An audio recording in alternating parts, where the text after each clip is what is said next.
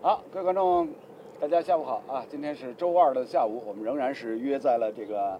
卢浦大桥边上啊，跟大家来见面。今天呢，我们的这个两位嘉宾啊，李艳、小辉啊，都是老朋友、老熟人了。今天我们更上一层楼呢，重点要聊的内容呢，其实大家一猜也就知道。中超联赛第一阶段昨天正式打完了，对。但是呢，在昨天，包括前天，上海两支球队参加的比赛过程当中呢，内容结果是完全不一样的。首先，昨天这个上海申花，呃，在一场不该输的比赛当中输掉了，然后输给了一个相对实力不算很强的一个对手。但是呢，刚刚跟跟跟李艳还在聊，就觉得说这个长春亚泰这支球队，哎，现在还叫长春亚泰啊，对的，对的，名字没长改。春长春亚泰这支球队的，虽然说哎，他的人员配备好像实力只能算是中游偏下，但是呢，从昨天表现出来的内容情况来看，哎，战斗力非常强。呃，其实，在昨天比赛之前，其实我也看了一些报道啊，包括一些球迷的一些反应，嗯，好像应该是乐观的居多。对，但是呢，呃，我是两个想法，就是第一个就要看长春亚泰是不是能够打出和之前海港那场比赛、嗯这样一个比赛内容。对，如果是这个比赛内容的话，申花这边其实头挺疼不的好。踢哎的，对，因为伤病，包括呃国家队的呃，所以对于整个申花这边呢，其实人员缺失了以后，因为足球比赛就这样，你人员一缺失，你的整体的战斗力、作战能力肯定往下走的。是，所以呃，昨天一看，哎，确实长春亚泰这支球队它的这个完整性还是可以。嗯为什么呢？这个比赛难就难在打海港那场比赛，我也我也在说，就是你攻过去，如果对方只能攻回到你半场，嗯或者刚刚过半场，球权马上交给你的，这种队相对是偏弱的。对，嗯但是呢，他跟你有回合，你对攻到对方禁区，能有传中，能有射门，对方呢拿到球权回。来，对，他也能攻回来，也能造成威胁的这种比赛呢，往往是比较难办的。没错。呃，其实足球比赛当中呢，攻防两方，呃，虽然说整体实力可能有一定的落差，但是呢，弱的那一方呢，哎，就像刚刚李艳所提到的，只要他能够打得回来，能够哎把自己的进攻的套路全都展现出来，并且造成一定的威胁程度，那这支球队一定是不好踢的。对的，因为有攻防转换了，攻防转换我们知道，只要哪一方稍微有一些瑕疵的话，是最容易被对方抓机对会，最容易得分的。哎，呃，还有一方面就是，因为你的攻防的，特别是由守转攻的距离嗯，差不多一百米了，对，那你这个质量肯定是要下来的，对吧？其实按照过去我们解说足球比赛当中经常所提到的，就是不怕你啊，不怕你没实力，就怕你没特点。哎，像长春亚泰这样的球队呢，就好有一比。十多年以前，大家都还记得，英超赛场上那支著名的博尔顿队博尔顿啊对，就是从牌面实力上来讲，一个个零敲碎打拆开来，你看这这都什么算不队啊上？什么大牌，对这吧？哎，没这都什么大牌？队啊？一个个都是过期大牌，是吧？然后都是其他球队不要的，跑到这儿来养老的。但是呢，在阿拉戴斯的调教之下，这支球队很有战斗力，很有他自己的一些专属的套路。还真是有些像，没错嗯对吧？进攻啊，包括防守对的啊整体的移动，对啊，再是到场上球员对于身体对抗的这种嗯要求，是是真的挺有呃挺有一看的。啊，那我说呢，昨天这场比赛呢，申花队和之前打河北那场有点不一样，就是打河北那场，我觉得多少有点轻敌嗯了。他用了大量的人员的轮换，对，然后一上来发现啊，这个情况不一样啊嗯，后面再做调整，最后是很艰难的把比赛给扳平了。打亚太这场比赛呢，一是亚太之前和海港那场比赛，其实已经给申花敲了警钟了。就这个队实力并不弱，对，而且他的防守其实韧性非常强。是那么申花这场比赛，我相信轻敌是肯定没有的，但问题是这场比赛一有五个主力是没有办法上场的，对嗯吧？曾诚、吴曦、这个彭新立、曹云定、嗯阿德里安，嗯，要么是伤病，要么是被国家队抽掉。那这几个球员不能上，申花首先攻防两端其实都会有一些问题。是，然后呢，再一个呢，就是说，呃，知道这个比赛难踢，申花呢其实一直想用就就做头上文章的。你看上手是金信玉配杨旭，嗯，然后莫雷诺还一开始还拉拉拉在后面，后来把杨旭换下去，莫雷诺再往前顶，后来毕竟浩再顶上来，对，就始终是打一个双高的这样的一个策略。按理说，申花队四大高中锋，对吧？金信玉、莫雷诺、杨旭、毕竟浩，你打高中锋战术没问题，但问题是申花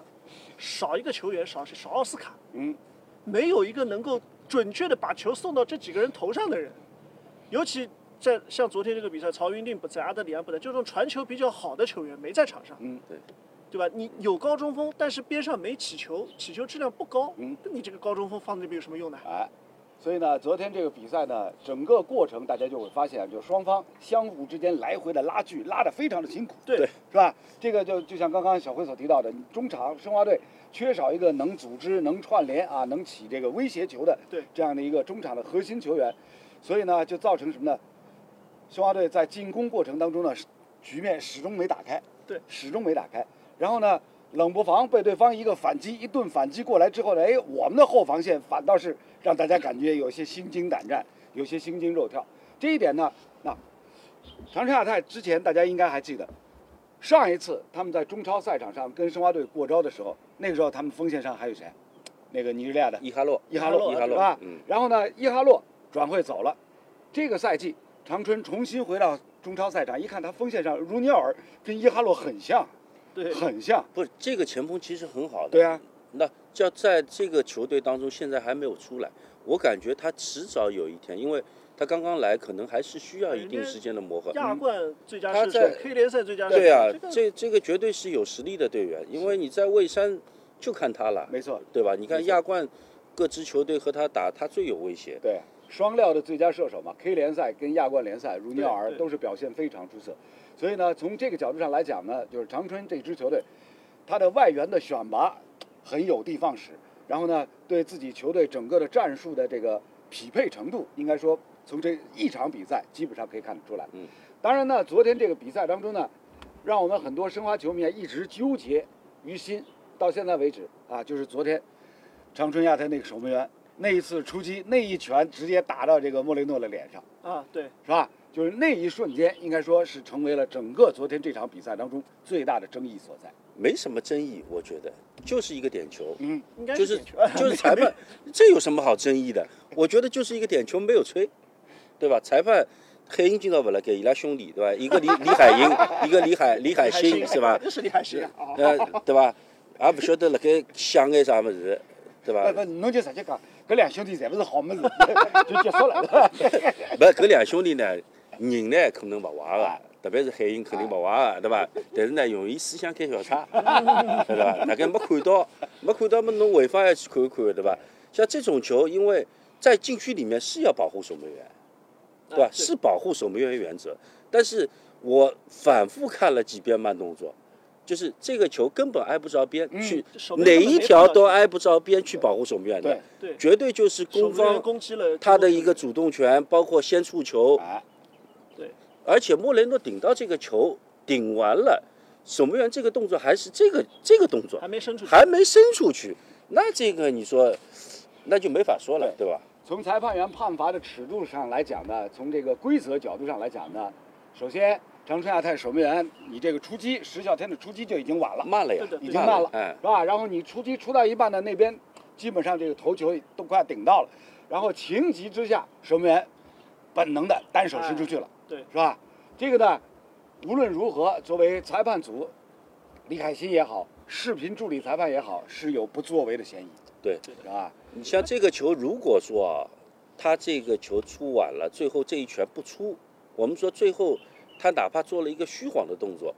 有可能也不至于导致莫雷诺这一下头球没有发出力。嗯，嗯，嗯就是因为他这一拳出去以后，直接就有可能，因为球员很清楚这一拳是不是能够打到我对，还是虚晃一枪的对。那他这个自我保护，包括最后的发力，他就要收了。啊，不过呢，昨天这个这个犯规与否的这样一个攻防的瞬间呢，那当时我第一反应，哎，哎，上个礼拜，上个礼拜申虎对五报，是吧？同样也是一个禁区里的张张璐张璐那个那个背后的推推人，人也可以嗯当时也认为其实我们都认为这个也够得上点也球是的，也是是的，吧？对，然后呢，当值主裁也好，VAR 视频助理裁判也好，也没有作为。所以从这个角度上来讲呢，短短一周的时间，反映在申花队前后两场比赛，是不是有点有点怎么说啊？就出来混，总归是要还的，哎 就这个意就思。就踏逼，哎踏逼了。啊，高能没涨，大家讲不头。但特别但说实话，亚太那个进球，我稍微有点质疑，我认为有没有冲撞的嫌没疑？有，因为冯潇霆当时卡在位置上，冯潇啊进霆攻摔球了员直对接把他对撞对倒，摔了然后球漏出来，后面才捅但射进但去的。但是这个动作呢，其实呃，我后面视频回放没看啊，就是当时比赛有几个慢动作我看了，啊这个球问题不是太大，啊问题不大嗯问题不是太大。对啊，跟跟那个跟石啸天那个出击一拳打在这哎个莫雷对诺脸上相比啊，那个就就就就无足轻重了。啊，啊，不过呢，话又得说回来啊，虽然比赛过程当中是有争议，但是呢，从申花队自身的角度上来讲，还是要好好的去检讨昨天这个比赛，那、究竟，啊、进攻也好，防守也好，出了一些什么样的问题？我觉得就是，可能最近这两场比赛，不单单是这一场比赛，就是崔康熙在用人方面，呃，包括对于锋线上队员的使用，呃，包括巴索戈的这个使用，还有这场比赛因为缺兵少将的情况下，他这个人员的安排呢，我总觉得好像，呃，想要的东西，但是呢，排的人呢，又感觉想要的东西不能够在这些队员当中实现出来。对对对，有的时候再想想，呃，可能他最近轮换啊，包括用了一些就是前几场没打没打过的球员上上去打呢，还是考虑到去年的问题。嗯，去年因为伤病出现了大面积的伤病，是，想要在今年呢大家都打打，对吧？那人也多，但是反而倒不能形成我们说雨露均沾， 这个效果出不来了，是吧？跟着罗老师就是，反正就是有文化四有字文化词语就出有来了，文化，对吧？有文化，有文化啊， 可以可以可以，哎，是有眼个感觉，就讲崔康熙想要大家都上去，对对对在这个团队当中起到作用。但是呢，小辉刚才也说了，高中锋在前面怎么打？第一个，他说缺少一个奥斯卡，奥斯卡不要想了，好 吧？根本侬队伍当中，像昨天两个后腰的配置，我觉得你打强队或者特别强的队是可以的，两个防守。嗯，但是呢，打亚太这种队还是要配置。对，那一个以稍微要有一些进攻，要有一些进攻组织，因为后腰这个位置，你高中锋不是从后腰这边去的，他肯定后腰先要往两边去分，嗯两边分了，那说到两边了，于汉超可以，但是缺一个曹云定，哎嗯，或者说缺少一个巴索戈哎，或者缺一个阿德里安，哎，对吧？那这样的话，你整体的梳理一出来，边路传中，中路包抄，对，就是就像刚刚李燕所提到的，目前申花队呢，整个这个赛季因为人员配备方面啊，这个板凳厚度不得了，嗯所以呢，从康熙师傅角度上来讲呢，沉浸在幸福的烦恼当中。哎呦，想我介许多人，搿排列组合，搿道算术里面蛮难个，有一定难度，是吧？然后呢，昨天因为什么？因为受到比如说这个国家队征调人员，那无锡去了，对然后呢，伤病嗯伤病啊，对一个彭新立，一个曾诚，增城啊是吧？是吧曾曹诚现云金在也是伤对病，，其实啊，还有曹云内阿德里安，啊当，年也是，所以呢，这么多的意外因素笼罩之下呢，让这个康熙团队在人员配备方面有一点犯愁了。因为本赛季前面四轮好像还没遇到这个问题。除了第四场是主动轮换，对吧？第四对场一开始无锡啥没上，是对主动轮换。对，后来是因为彭新立伤了，没办法哎顶上去。而且呢，我觉得康熙呢有一点犯难是什么？就是他中场的人员使用的时候，今年呢前接给我们有点意外。就嗯按照上个赛季他这个状态，应该是绝对主力，应该是主力的啊哎。那么无锡来了以后，让他跟彭新立打了以后呢，没想到钱杰给状态掉的那么快，就是他几场替补上去感觉都不好，就而且第四场是让他打首发的，首发打到五十几分钟，后来也下来了。节奏不行，对，节整奏个感觉就是没找到状节奏态。不行所以你看他昨天。已经在无锡、彭新立都受伤的情况下，还是不用钱杰给，宁肯用秦升加孙世林。嗯，那么，刚才那个那个，其实李岩这个意思对，就是说你中场面对一个呃进攻不是那么强的球队，你有没有必要放两个防守型中场？根本还有朱宝杰干嘛不用？ 对，这个我我同意对吧的，就是朱宝杰因为之前那场比赛他也打啊了，打了情况呢属于一般，嗯一般，但是呢，如果这场比赛我这点特别同意，因为我来来之前就是一直在思考这个问题，就是如果让朱宝杰在当中串联一下，串联一下，我觉得可能会好一些哎。对对对，啊，所以呢，从这一点上呢，可以看得出来，就是目前康熙师傅沉浸在幸福的烦恼当中，这么多的人员如何来排列组合啊？你的 A 阵容、B 阵容，是吧？这个呢，显然从赛季开始到现到目前呢，这个康熙师傅呢这方面并没有完全的做好准备，做好预案，是吧？所以就变成了什么呢？按照这个呃，我们很多的这个媒体同行昨天赛后点评所提到的，就索尼克拿比赛，生活在拉美西亚，就跟人家长春在那边肌肉棒子互相哎互相对抗，是吧？这个呢，技术含金量呢，在这样的一个互相对抗的过程当中被磨损掉了，被磨损掉了。所以呢，到最后呢，就是僵局一直打不开。其实上一场比赛对河北队也是曾也是也曾经出现这个问题也是，僵局打不开的情况之下呢，就更加冷静不下来，自身这些人员所拥有的技术含金量就更加无法表现。就是昨天这个比赛呢，又一次呈现出了这个局面。然后呢，刚刚小辉所提到的后腰，有没有必要排两个防守型的后腰，工兵绞肉机型的球啊员？对，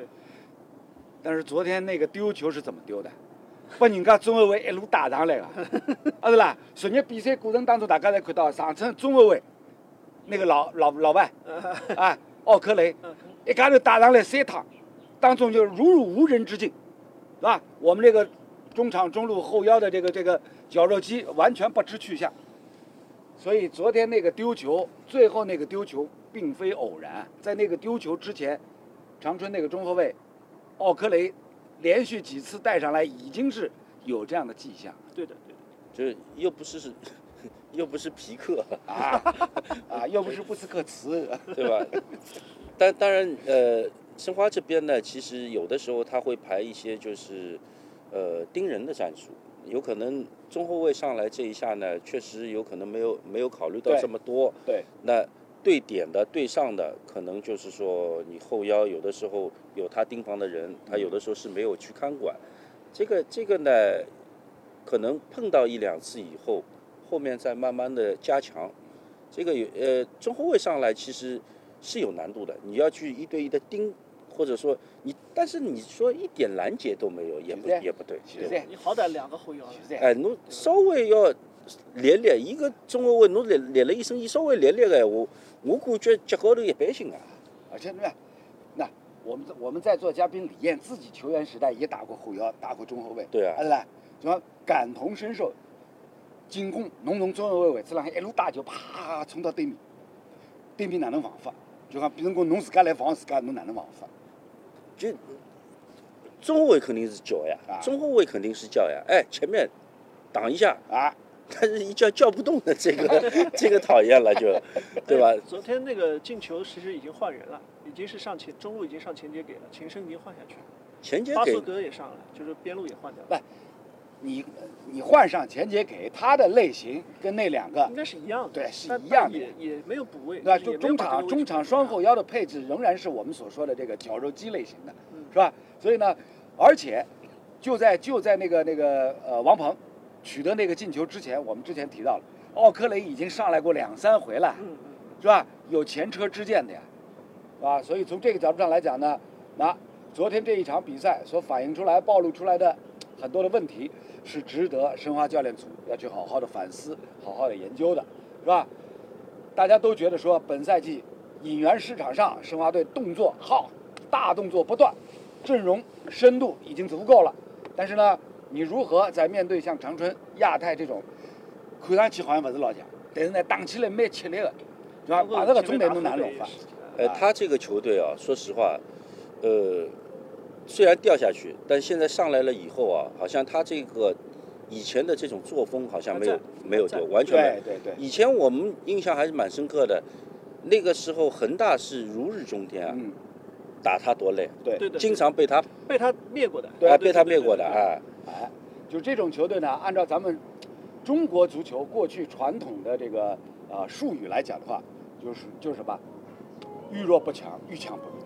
啊，是吧？类似搿种球队，类似搿种球队，老早登了都就讲甲 A 甲 A 年代也好，中超年代也好，这种球队其实是数量是不少的。那么昨天长春亚泰呢，就给我们很深刻这样的印象，因为它不仅仅是这一场比赛，也不是什么今年，过去那么多年里面，它一直能够表现出这样的一个水准，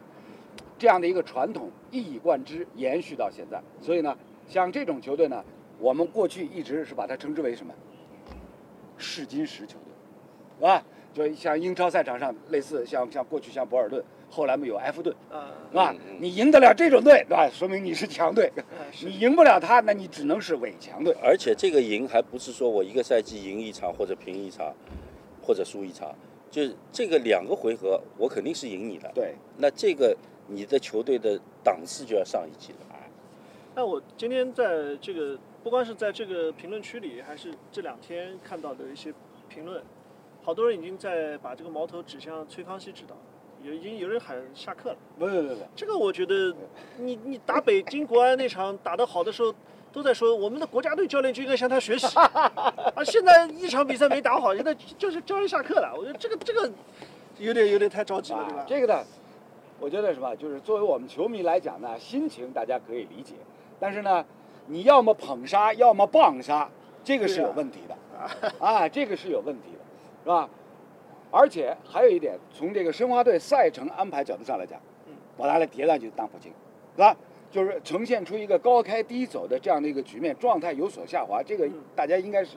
能够预料的，对，是吧？过去我们都说，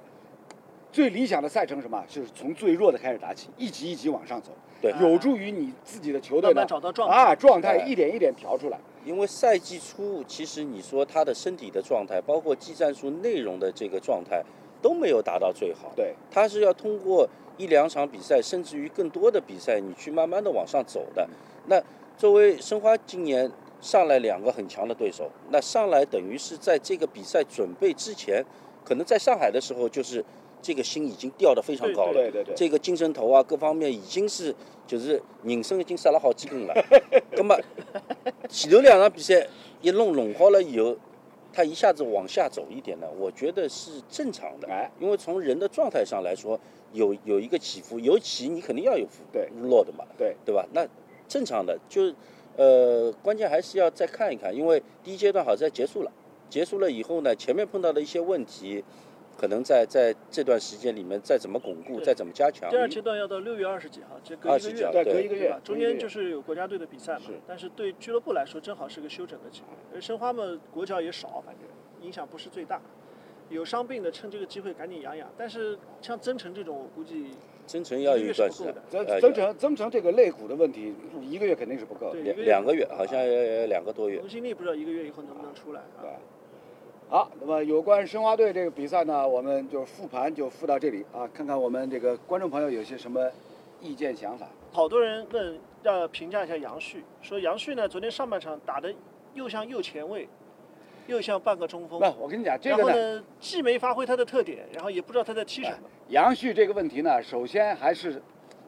要要来问这个教练组对他究竟是一个什么样的什么定定位对哎哎这个定位很很重要，你知道吗？定位很重要，因为为什么呢？国际足坛类似像杨旭这样的高中锋，拉开到边路去打，例子很多，打得好的，打得，好的例子也很多，是吧？这个大概我估计了想想十几年前，那个赫斯基啊， 赫斯基是，吧？中锋出道，然后哎换过去对打左边路去，哎，类似这种好多啊。对吧？阿最瑙托维奇不也是打对啊边路的吗，？阿瑙托维奇啊也是打左边路出身的。最近最近的前几年吧，那个曼朱基奇，对，曼朱基奇对。吧？为了 让位伊瓜因嘛，对对对对对吧？他打在左边对也挺好啊，右边传中他进来也老进球的啊，，而且你要再往前数的话，可以数到二十年前，当时呢，范加尔带这个巴塞罗那，硬生生把里瓦尔多改造成左边路， 里瓦尔多还跟他吵。就是我生来就踢中锋的， 就是至少也是个二中锋，是吧对？啊，影子前锋对吧啊？对杨杨旭的问题，确实罗老师刚才就是教练第一个给他的定位，对啊，是什么？就是现在你让他打在边上呢，呃，肯定是不是不适合他的一个特点的发挥的，对吧？他呢还是要往中间去走，对，呃，因为他打在边上，你说让他过个人，让他传个中，好像他很难想象，很好像难想都都象。。还有一点呢，就是杨旭来到申花以后，其实呃效率一直不高，对，一直不高呢，其实他自身的压力，包括外界的一些压力，他心里这道坎怎么过？就是比较比较就是大家印象深刻嘛，就是去年联赛这个最后淘汰赛阶段对最着对着上港，空门没进。哎，错失那个机会，就是球员在球场上呢，一旦错失一个机会啊，各方面的这种压力，很容易把这名球员给压垮掉，是是吧？这种例子我们我们也可以举出很多，但是呢，还是像我们刚刚所提到的，目前申花队关于杨旭的使用，首先还是要看教练组对他的定位。有有人说这个杨旭说不知道他什么时候能够追平阿里森的年度运动战进球记录，阿阿里里森森对吧？角球还能嘣顶一个进去，喂，这种撞大运总的早晚会撞到一个的， 真的。就是阿里松在英超赛场是吧？最后伤停补时头球绝杀，哎对是吧？赛后我赶紧上网去找了一下，英超历史上到现在，算上阿里松门将进球的总共才几个？几个不超过五个，啊？ 是吧？英超到现在都三十年了，啊对了，搿种生活，搿种生活就是啥小概率事件，是吧？无限接近于零，但是呢，并不等于零，是吧？因为因为呢，历史上向有过守门员进球，守门员进球也有过呀。国际足坛守门员喜欢进球的有好多，是吧？像大家耳熟能详的，过去老的就是南美洲很多的门将，就巴拉圭那个著名门将齐拉维齐拉特，维特对吧？齐拉维特，然后呢，巴西过去圣保罗队著名的门将这个呃切尼，是吧？任意球高手啊，切尼他他任意是球高手，他这个定位球嗯，估计能能能排上号的。对啊，对的，对啊，但是呢，在运动战当中，守门员进球一定是小概率，为什么呢？最多出现的就是什么？就是在伤停补时落后一个球，或者是平局，对吧？然后守门员上去争头球去了，我就结果就我就在想，守门员这个位置啊，你看他是守门员，其实心里面都是有一颗狂热的心 的，就是进攻的进攻的欲望很强。对，我印象最深的是谁呢？卡恩，还哦哎谈也是最后比赛和哪场比赛我忘了，就是角球他上去了，对，上去了完以后呢，他头球人家就是队友摆渡过来，嗯，高了。 发脚了，晓得吧？那两只手， 那那球感觉就倒到人家球门里样子。所以那足球比赛为什么那么吸引人？就是因为时不时啊会有哎，类似于像阿里松这样守门员，是吧？在最后时刻忘乎所以，咔、就肾上腺素爆发，冲到前头去，国球开过来，我来顶啊！是不是顶得了？不晓得。啊，噶守门员搿辰光冲上去哦，有交关教练辣盖下会得辣盖下头叫苗上苗上， 伊嘛到辰光哎，搿种球进了以后，跑到教练面前，侬勿叫我苗 上哎伐？对对对 所以呢，就是这就是什么？这就是足球这项运动啊，哎，吸引人的地方所在，魅力无限，魅力无限啊。呃，不过呢，大家就是冷静下来想一想，啊阿里松作为守门员进了这么一个球，下一次什么时候守门员才能进球呢？可遇而不可求。哎，这个这个和足球比赛场上，一个是守门员运动战进球，或者说定位球进球，还有一个就是角球直接罚进去，对啊，对啊，对吧？也是一年可能也就篮板啊一一两个啊，全世界也就一对啊两个，，就是就是吧。另外就是包括像像过去那贝克汉姆中线直接一脚吊射吊，吊射，对。这搿个也是啥？搿也是要过多少场比赛才能够碰着一趟？对对，啊，场场比赛都有这样的，就都有这样的绝世进球出现的话，侬就觉得没劲了，侬晓得伐？对，侬就觉得没劲了啊！